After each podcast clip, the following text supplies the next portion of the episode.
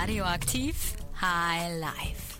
Herzlich willkommen bei High Life, eurem Campusmagazin hier für Heidelberg auf Radioaktiv. Wir freuen uns, dass ihr eingeschaltet habt heute an diesem wunderschönen Dienstagabend. Ihr seid hier genau richtig äh, für die neuesten Veranstaltungstipps und die besten, nee, die besten Veranstaltungstipps und das Neueste vom Campus Sorum. Und, äh, wir haben heute bezaubernde Gäste, spannende Gäste aus Heidelberg. Und zwar Anne von der Außen- und Sicherheitspolitischen Hochschulgruppe in Heidelberg. Hallo. Hallo.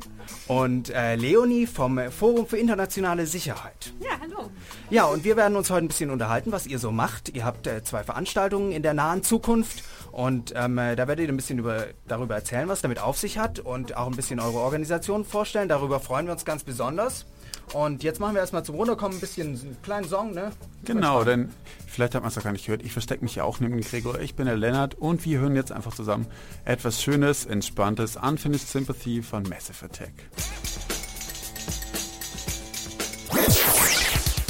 So, da sind wir wieder hier bei High Life, eurem Campus-Magazin auf Radioaktiv.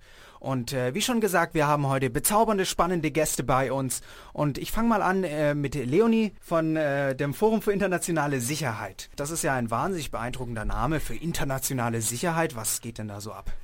Oh, da geht ganz viel ab, würde ich sagen. Ähm, wie gesagt, wir sind eine studentische Initiative, die sich 2009 gegründet hat ähm, mit dem Ziel, einfach einen Dialog zu schaffen zwischen Wissenschaft und Praxis, zwischen Studenten, Studierenden, Wissenschaftlern etc. Und ähm, wir organisieren verschiedene Veranstaltungsreihen. Wir haben Kooperationsveranstaltungen mit dem Katholischen Universitätszentrum, wo wir viel zu Ethik und Sicherheitspolitik machen. Wir haben eine große Tagung jedes Jahr, den Heidelberger Dialog für internationale Sicherheit, wo wir eben Studenten einfach so ein bisschen Gefühl für wissenschaftliche Tagungen geben wollen und sonst auch viele weitere Podiumsdiskussionen, Diskussionsabende, Vortragsreihen etc. Spannend. Und äh, dann frage ich, gebe ich die Frage gleich mal weiter auch an äh, Anne vom, äh, von der Außen- und Sicherheitspolitischen Hochschulgruppe. Was ist denn euer Thema? Was macht ihr? Das ist eigentlich relativ ähnlich. Wir sind noch etwas eine jüngere Hochschulgruppe in Heidelberg, aber widmen uns auch vielen Themen der Außen- und Sicherheitspolitik. Wir wollen eben unparteiische und akademische Auseinandersetzungen und Diskussionen fördern und vertiefen. Das heißt, dass einfach Studierende sich mit diversen Akteuren dieses Feldes auseinandersetzen können und organisieren dafür eben auch Vorträge, Podiumsdiskussionen, Exkursionen und Darüber hinaus sind wir eben auch noch in dem Dachverband, Bundesverband Sicherheitspolitik an Hochschulen organisiert, worüber wir unseren Mitgliedern auch noch Teilnahme an Akademien und Seminaren auf Bundesebene ermöglichen können und auch noch Publikationen ermöglichen können. Und wer sind so die Akteure, mit denen man dann äh, diskutiert und äh, Ideen austauscht? Das können von Wissenschaftlern, also Dozenten an der Universität sein, aber auch von Thinktanks, von Forschungseinrichtungen bis hin zu Ministerialmitarbeitern, aber auch Bundestagsabgeordnete. Ganz unterschiedliche Akteure haben wir da. Und was ist so der Einfluss, den man dann hat als oder euer Anspruch? Was wollt ihr so erreichen? Also ich denke, das trifft auf uns beide zu, auf beide Hochschulgruppen. Wir haben einfach gesehen, dass ähm, die gesellschaftliche Relevanz für sicherheitspolitische Themen einfach sehr stark steigt. Wir haben viele Konflikte in der Welt, viele sicherheitspolitische Themen. Und ähm, wir wollen einfach ein Forum schaffen, wo es Gesellschaft, Studenten, Wissenschaftlern möglich ist, sich über diese Themen auszutauschen, dann ein Verständnis für die Themen zu bekommen, was oft im Uni-Alltag einfach untergeht. Mhm. Das hat sich jetzt ein bisschen ähnlich angehört. Ihr habt es auch, wir haben es vorher schon ein bisschen gesprochen gehabt. Was ist denn jetzt der Unterschied zwischen euren beiden Hochschulgruppen? Ähm, Leonie hat es vorhin auch sehr schön äh, formuliert. Es sind vor allem auch die Netzwerke, die sich unterscheiden, da das Forum für internationale Sicherheit schon sehr lange in Heidelberg existiert, hat es dort vor Ort sehr viele Kooperationen und Ansprechpartner und wir, die Außen- und Sicherheitspolitische Hochschulgruppe in Heidelberg, hat eben über den Dachverband auf Bundesebene verschiedene Kooperationspartner. Und so haben wir verschiedene Netzwerke, an die wir uns andocken können und somit ergänzen wir uns auch eigentlich sehr gut. Also das heißt, es ist absolut nötig, dass man zwei Hochschulgruppen hat wenn man ehrlich ist, haben wir sogar quasi drei. es gibt ja. auch noch das Heidelberger Institut für Konfliktforschung. Ähm, es ist absolut nötig, weil es einfach ein unglaublich breites Feld ist. Also Sicherheitspolitik wird oft sehr eng verstanden, was absolut falsch ist. Es geht in so viele Bereiche des politischen Lebens hinein, dass ich glaube, eine Hochschulgruppe alleine könnte ja. das gar nicht beackern. Genau. Sehe ich okay, genauso. Was ihr genau macht, das fragen wir euch gleich nach dem nächsten Song. Wir hören jetzt was vom aktuellen Literaturnobelpreisträger. Und zwar ist das, wo ist der Song? I Want You von Bob Dylan.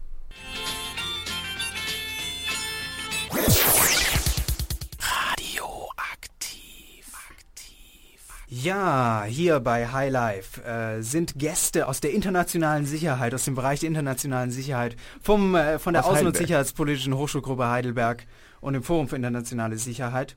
Und ähm, ja, ihr habt äh, schon gerade ein bisschen gesagt, äh, was eure Organisationen alles, ähm, für was die stehen.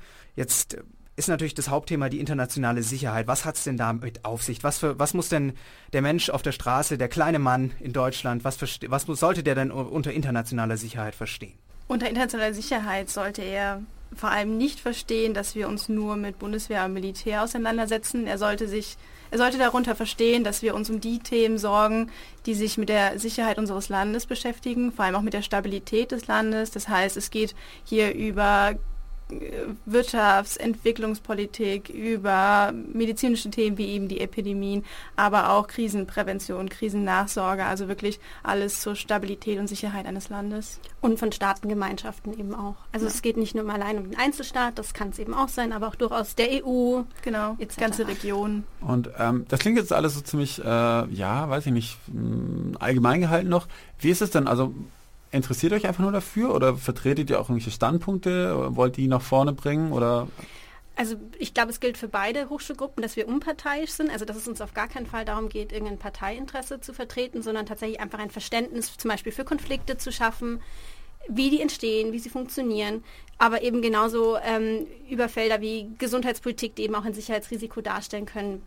Das sagen wir auch ganz klar. Also wir vertreten keine eigene Meinung, sondern stellen uns einfach als Mittler dar und um so zwischen Experten und den Studierenden zu vermitteln. Ich habe auf eurer Seite gesehen, also nicht auf eure, aber auf äh, deine vom Forum für internationale Sicherheit, dass ihr zum Beispiel mit der Deutsch-Atlantischen Gesellschaft zusammenarbeitet oder kooperiert. Äh, das ist ein Verein, der von der, also für die NATO sich einsetzt oder die Informationen äh, darüber verbreiten möchte. Ähm, wie kooperiert ihr mit denen denn zum Beispiel? Ähm, mit denen haben wir eine feste Vortragsreihe. Das heißt, in der Regel machen wir zwei Vortragsveranstaltungen pro Semester in Kooperation mit der DAG. Und das sind eben meistens tatsächlich Veranstaltungen, die sich mit dem transatlantischen Verhältnis äh, auseinandersetzen.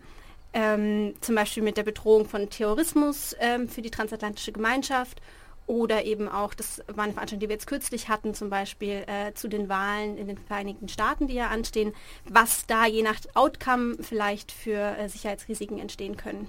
Zum Beispiel? Zu, äh, welche Sicherheitsrisiken Ja, das, entstehen das, das habe ich mir jetzt ganz spontan gefragt äh, nach den Wahlen, was da jetzt für uns für Sicherheitsrisiken entstehen können. Das Also hat ja dann wohl schon auf, zielt ja wohl schon auf eine Möglichkeit des Ausgangs ab. Da muss ich jetzt ehrlich gesagt halber gestehen, dass ich bei der Veranstaltung selbst nicht war, krankheitsbedingt. Schade.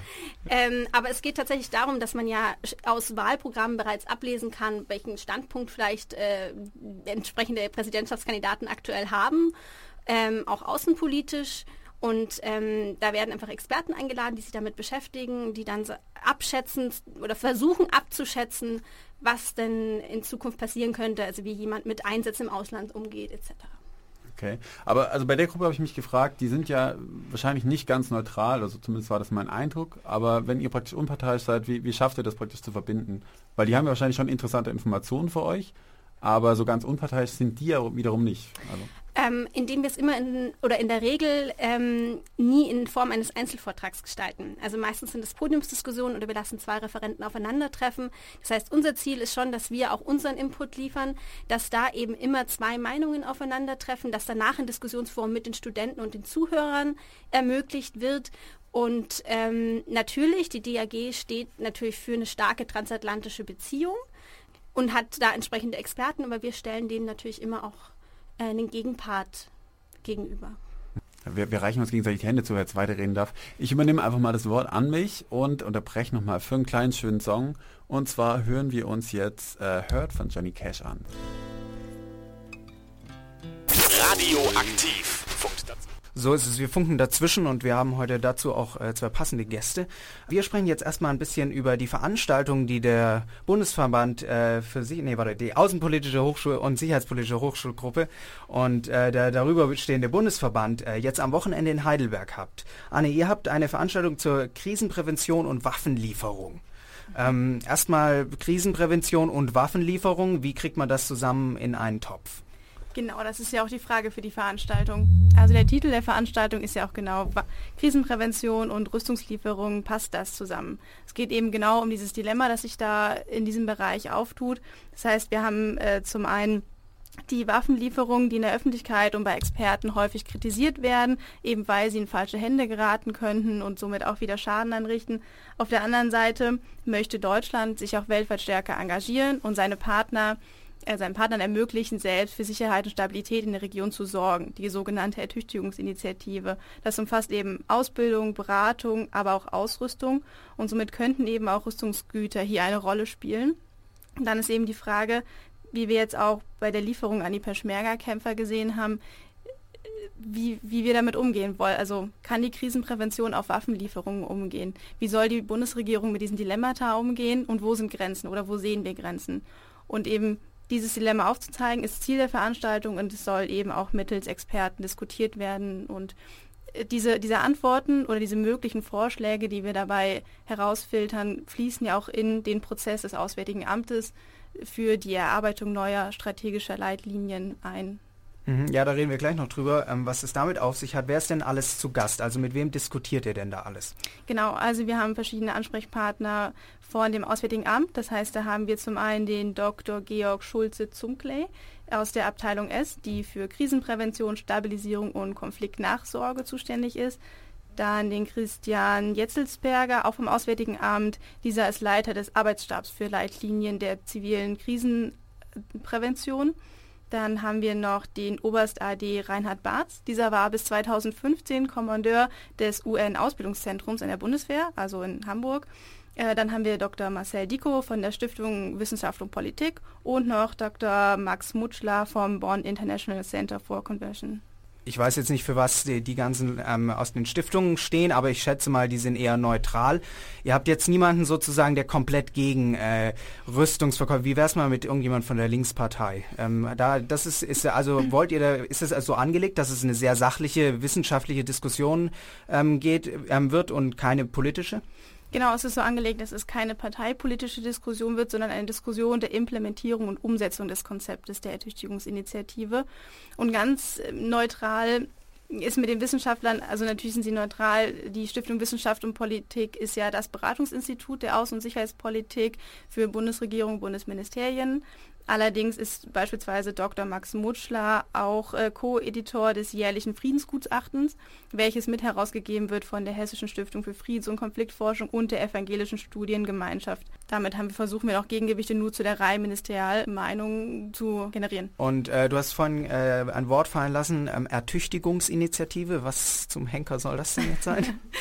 das ist eben damit gemeint, dass äh, Deutschland seinen Partnern dabei helfen möchte, selbstständig für Stabilität und Sicherheit in der Region Region zu suchen. Das umfasst äh, Beratungsangebote, Ausbildungsmissionen, aber eben auch ähm, Ausrüstung. Das ganze, die ganze Veranstaltung äh, steht ja im Kontext des Peace Labs.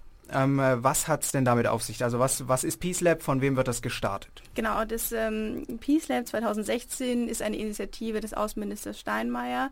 Äh, es geht darum, die Leitlinien für zivile Krisenprävention zu erarbeiten Genau, es sollen eben nachdem, es gab ja diesen Aktionsplan zivile Krisenprävention der Bundesregierung und auch die Leitlinien für eine Politik der Bundesregierung gegenüber fragilen Staaten.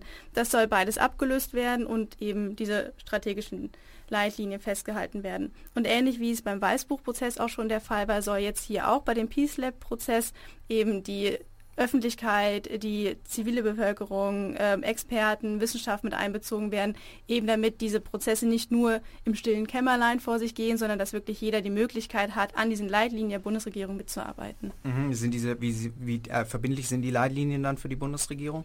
Naja, komplett verbindlich. Das sind die Leitlinien, nach denen sie ihre Politik in den nächsten Jahren ausrichten wird. Ah, okay, gut. Das heißt, ähm, euer Einfluss ist da groß. In dieser Veranstaltung haben wir wirklich äh, die Möglichkeit, großen Einfluss zu erzielen. Zum einen dadurch, dass wir äh, den Herrn Jetzelsberger da haben, der ja der Leiter des äh, Arbeitsstabes ist. Zum anderen aber auch, da die meisten Veranstaltungen unter dem Peace Lab 2016 in Berlin und Brüssel stattfinden und wir mit dem Standort Heidelberg nochmal die Möglichkeit haben, das in die Breite zu tragen, nicht nur an den Hotspots sozusagen der Sicherheitspolitik, äh, und zum anderen auch, weil wir mit der einzige Workshop sind, der sich überhaupt dem Thema Rüstungslieferungen widmet und äh, mal abseits eben jetzt von, von anderen äh, zivilen Krisenpräventionsmitteln auch mal dieses Thema beleuchtet. Und somit haben wir hier wirklich die Möglichkeit, sehr nah an die Politik ranzukommen. Und wie, wie läuft das denn ab bei dieser Veranstaltung? Bei dem Workshop wird dann sozusagen am Abschluss ein Kommuniqué irgendwie verabschiedet, was dann einfließt in, in diese Leitlinien, die verabschiedet werden?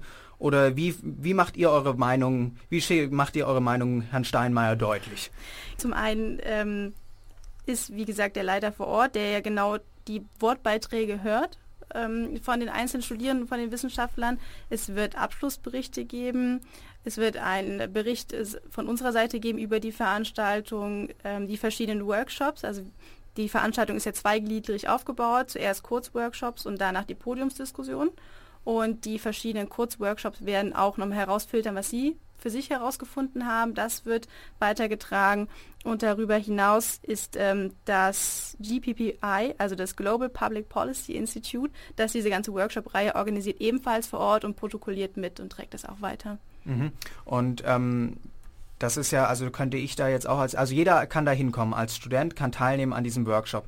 Warum sollte ich das tun? Also was hat das für mich für eine Bedeutung oder anders gesagt, was hat die Zivilgesellschaft da jetzt mitzureden an den Leitlinien der Außenpolitik der Bundesrepublik Deutschland? Mm, da gibt es äh, verschiedene Ansatzpunkte. Also zum einen würde ich da ganz gerne nochmal sagen, dass es ähm, meine persönliche Intention daran ist, da ja wie gesagt die ASH und der BSH gerne neutral bleiben aber es geht ja zum einen dazu darum, dass wir ähm, jeder persönlich die gesellschaftliche Relevanz spüren kann von den Krisenregionen.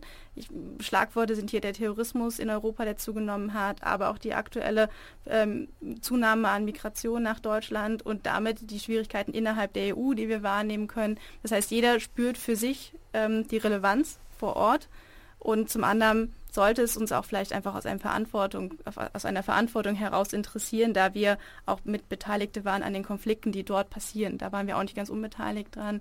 Wir haben auch mit interveniert oder unterstützt oder ähm, ja, Ausbilder hingeschickt ähm, in die Region, die jetzt dort so zerfallen und die geflüchteten Menschen werden da vertrieben aus Gründen, die auch zivilisierte Welten ähm, mit vertreten haben. Also sollten wir da uns ja, auch drum kümmern. Betrifft uns absolut. Ähm, jetzt äh, die Frage, wie kann ich mich jetzt, äh, also ich komme einfach hin oder muss ich mich anmelden für den Workshop? Was sind da jetzt äh, die Möglichkeiten für unsere Hörer? Genau, also äh, spontan vorbeikommen ist auf jeden Fall sehr erwünscht, gerne gesehen. Wenn jemand jetzt schon weiß, dass er kommt, kann er auch sehr gerne sich per E-Mail noch anmelden, dann kriegt er ein schönes Namensschild. Unter welche E-Mail-Adresse? Kurz mal sagen. Die E-Mail-Adresse peacelab2016 at sicherheitspolitik.de. Sehr gut, sehr gut. Also man muss keine Anmeldung oder sowas. Nein, keine Vorkenntnisse. Und wo findet das Ganze statt? Das findet in der neuen Aula statt, der Universität Heidelberg. Das mhm. ist ja Gebäude Neue Universität. Am 27. Ja. Oktober, ne? Genau. Das ist jetzt der Donnerstag? Genau, richtig. Genau, perfekt. Mhm. Okay, ähm, dann würde ich sagen, äh, machen wir jetzt einen kleinen Song und dann haben wir die Campus-Nachrichten, oder? So sieht's aus, darauf könnt ihr euch schon freuen. Wie gesagt, schreibt einmal eine Mail, falls ihr so ein Namensschild haben wollt. Wir hören jetzt Gute Menschen von OK Kid.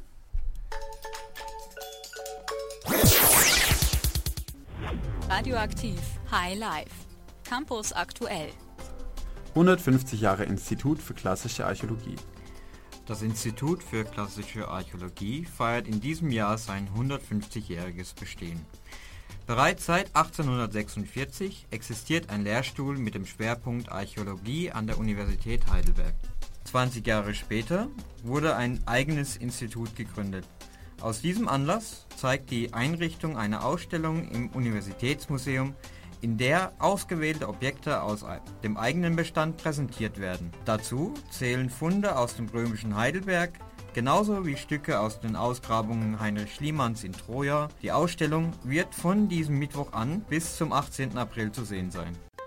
Neuer Band aus der Schriftenreihe der Pädagogischen Hochschule erschienen. Vergangene Woche wurde der neue Band aus der Schriftenreihe der Pädagogischen Hochschule Heidelberg veröffentlicht. Die aktuelle Ausgabe befasst sich mit pädagogisch-politischen Schlaglichtern zur Flüchtlingsfrage von 2016 und 1948. Neben eine, einem analytischen Teil enthält der Band Beiträge des für Migrationsfragen zuständigen Heidelberger Bürgermeisters Joachim Gerner sowie Interviews und eine Einschätzung des Prager Philosophens und Holocaust-Überlebenden Emil Utitz. Die Schriftenreihe ist bereits seit 1988 ein wichtiges Forum für die Pädagogische Hochschule Heidelberg.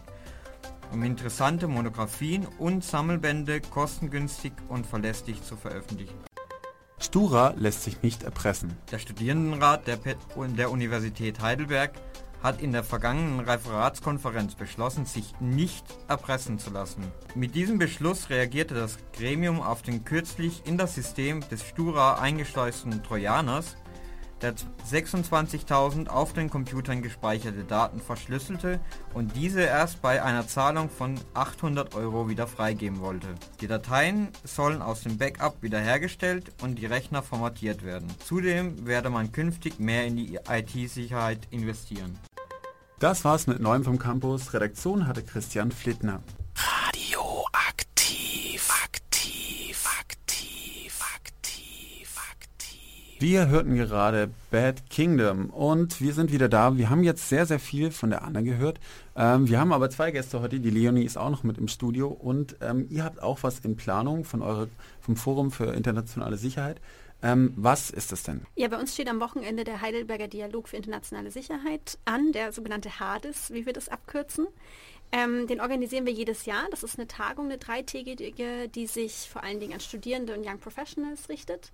Wir versuchen da immer ein möglichst aktuelles Thema aufzugreifen und da eben ähm, dem ganzen Forum über drei Tage zu verschaffen. Und ähm, dieses Jahr ist es tatsächlich das Thema Pandemien und Epidemien. Mhm. Ähm, wir haben uns überlegt, dass es ein Thema ist, das gerne untergeht, aber vor allen Dingen, wenn man sich die letzten Jahre anschaut, eigentlich sehr brisant ist. Also wir haben jetzt ganz akut, hat man während der Olympischen Spielen ja mitbekommen, den Zika-Virus, der sich gerade in Südamerika ja. ausbreitet oder Ebola ähm, war ja sehr drastisch in Afrika. Ähm, Denguefieber erreicht zum Beispiel sogar, äh, sogar Europa aktuell in Frankreich. Und da dachten wir, das ist mal ein Thema, das könnte man ein bisschen auf den Plan rufen. Passt das denn zur Sicherheitspolitik? Auf jeden Fall. Pandemien, Epidemien stellen ein sicherheitspolitisches Risiko dar. Ähm, vor allen Dingen trefft, treffen solche Krisen, gesundheitspolitische Krisen ja oft ähm, relativ arme Staaten, strukturarme Staaten. Das heißt, es kann zu Konflikten führen beispielsweise. Noch dazu ist ganz wesentlich, dass ähm, vor allen Dingen Pandemien ja nicht an nationalen Grenzen stoppen. Hm. Das heißt, die sagen nicht, naja, nee, hier stehen ein paar Zollbeamte, jetzt ist Schluss. Ähm, das heißt, es kann sich sehr schnell ausbreiten. Hier ist tatsächlich gefordert, dass ähm, Staaten zusammenarbeiten, um so ein sicherheitspolitisches Risiko einzudämmen. Es ist ein supranationales Thema und vor allen Dingen ein sicherheitspolitisches Thema.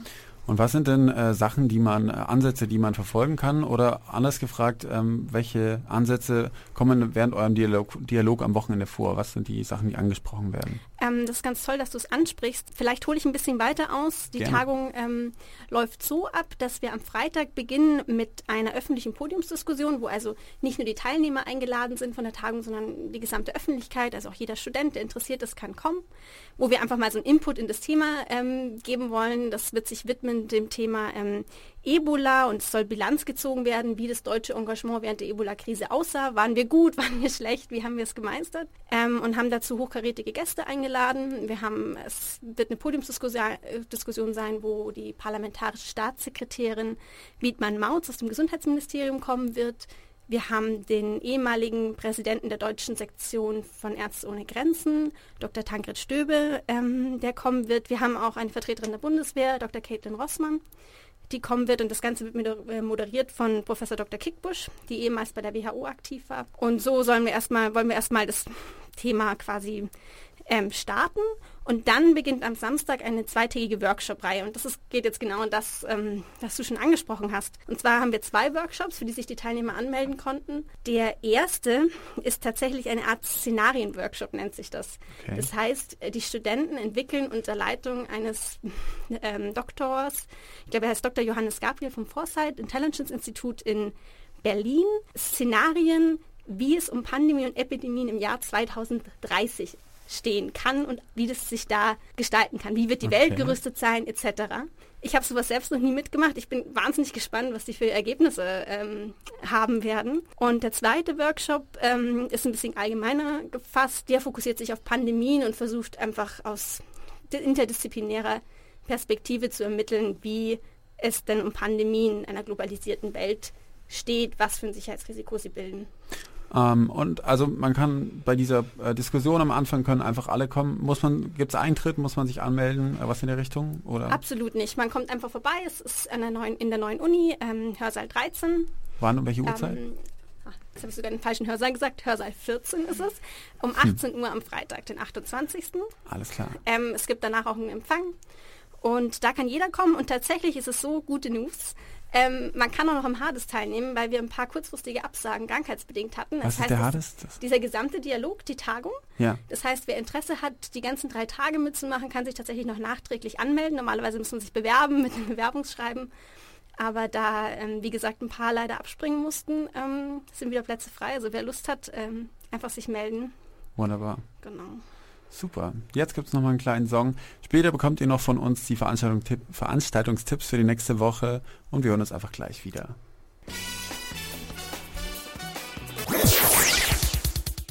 Radioaktiv High Life. Veranstaltungstipps. Halloween, das ist auch so eine Veranstaltung, äh, bei der man nur nach, nach der heißesten Party sucht und sich vor Überangebot kaum retten kann. Und äh, für alle, die sich diese Erfahrung in äh, diesem Jahr ersparen wollen, haben wir hier jetzt die Top 3 der besten Alternativveranstaltungen. Und zwar Vive la Muerte heißt es in der Villa dieses Jahr wieder. Zwar hat diese Party irgendwie auch was mit Halloween zu tun, aber irgendwie auch doch nicht. Anstelle der amerikanischen Version von Halloween wird hier die lateinamerikanische Version des Festes der Toten gefeiert. Und das ist bunt und lebensfroh, voller Lichter und Rhythmen, die zum Tanzen einladen. Los geht's am 31.10. um 21 Uhr. Die Karten kriegt ihr diesmal nur im Vorverkauf für 4,50 Euro.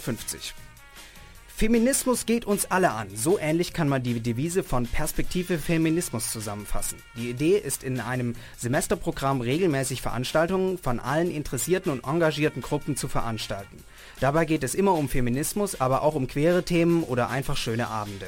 Am 31.10. findet in diesem Rahmen ab 18.30 Uhr eine Diskussion zum Thema Nein heißt Nein, Veränderungen im Sexualstrafrecht im Stura-Büro statt. Weitere Veranstaltungen findet ihr unter www.perspektivefeminismus2016.wordpress.com. Wer weder Lust auf Party noch auf Diskussion hat, könnte auch, ein, auch einfach mal wieder zu einer Lesung gehen. Im DAI liest Leon de Winter aus seinem Buch Geronimo eine Mischung aus Fiktion und Fakten. Es handelt von der Tötungsmission Osama bin Ladens und erzählt die Geschichte eines afghanischen Jungs und eines pakistanischen Mädchens.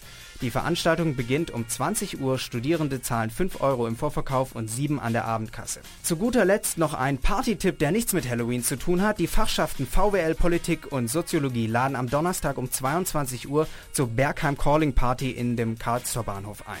Preislich sind Erstis mit 3 Euro, der Rest mit 4 Euro im Vorverkauf dabei. Äh, dieser findet am Mittwoch und Donnerstag von 11 bis 14 Uhr am Campus Bergheim statt. An der Abendkasse zahlt ihr 5 Euronen. Das klingt nach einer ganz spannenden Woche und jetzt gibt es noch einen Song, bevor wir uns verabschieden. Hurra, diese Welt geht unter von KIZ.